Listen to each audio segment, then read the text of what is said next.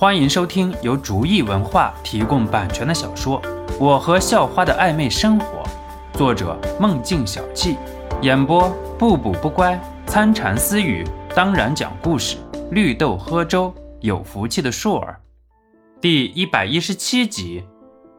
呃，请问你是哪位啊？那边那位学长很是有礼的对着崔福礼说道：“嗨。”我只是看这位小学妹刚来学校，刚刚脱离父母的照顾，我担心会有不适应的感觉，所以来给他加油的。别在这扯那些个没用的词汇了。崔福礼很是不屑地说道：“你这不叫来给别人加油，你这分明就是看雅柔妹妹家人都不在，来欺负人的。我告诉你，没门儿！我就是雅柔妹妹的姐姐了，我照顾她。”你的念头就打消了吧？崔福离像是驱赶苍蝇一般，想要驱赶邵坤。邵坤没有歇斯底里的反驳，而是更加有礼貌的答道：“啊哈哈哈，这可能是你想多了。你一个人照顾这么多，肯定精力不够的，倒不如我帮忙的好。你说是吧，雅若？”邵坤微笑的看着刘雅若，似乎在等刘雅若点头。刘雅若生性柔弱，自然不知道这种事情应该怎么去拒绝，又害怕真的拒绝之后会对自己的将来有什么不好的地方，所以只能支支吾吾在一旁一直我我说个不停。看着柔弱的刘雅若，崔福离除了无语还是无语，自己都把话说到这个地步了，邵坤不走，自己也没有办法说更过分的话，而刘雅若自己又不能说出那个不字。看到这样，一旁的于强待不住了。按照在平时的于强，早就耳刮子伺候了。这可是肖诺身边的女孩，就算是红颜知己，那也是要一起保护的。不过出门之前，于强的父亲就一直叮嘱于强，出门不要用拳头去解决问题，要占理。想到父亲的教导，于强顿时心生一计。不知这位学长姓字名谁呀？于强站了出来，然后问道：“邵坤依然是一副很绅士的样子，不知这位学弟有何指教啊？”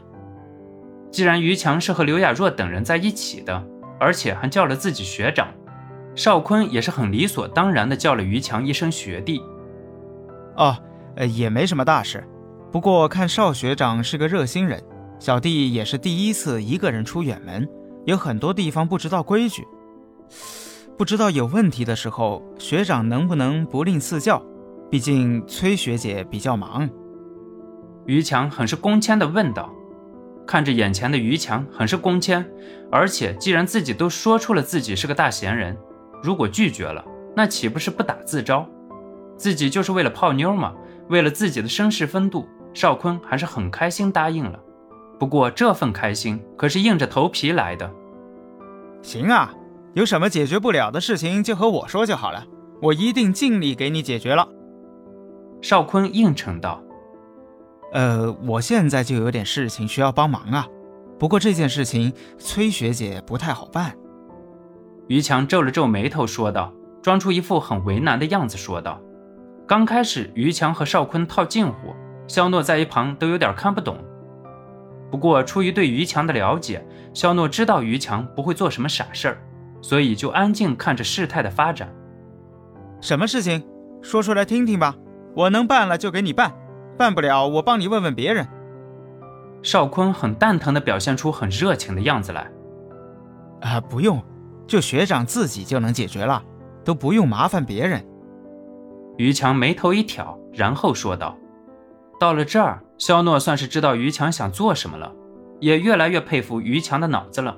歪门邪道就是多。”哦，邵坤倒是很惊讶，还有事情自己就能解决了，那可好啊，能卖个顺水人情，还能在刘雅若面前表现一下自己，也没有什么大事，就是想让学长以后从刘雅若面前消失，从现在开始，以后再也不要骚扰刘雅若了。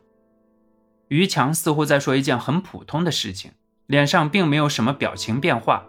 不过，反观这边的肖诺，已经开始强忍着自己不要笑出来了，都快要憋出内伤了。怎么可能啊！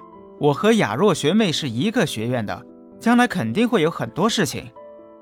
邵坤刚一开始没听懂于强的意思，还是装作很有耐心的解释着。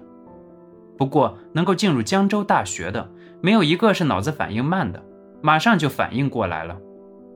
哎，你什么意思？邵坤立马很生气地问道。不过肖诺见邵坤已经反应过来了，也就没有继续憋着的必要了，而是哈哈大笑起来。哈哈哈！我的个妈呀，憋死我了，都快憋出内伤了，总算笑出来了。哎呀，不行了。肖诺在一旁捧着肚子笑着，等着事情下一步发展的。肖诺并不是很在意搞出点事情，反正已经对付了一个冯华飞，就不差一个邵坤了。本集播讲完毕，感谢您的收听，喜欢请点击订阅加关注。下集更精彩。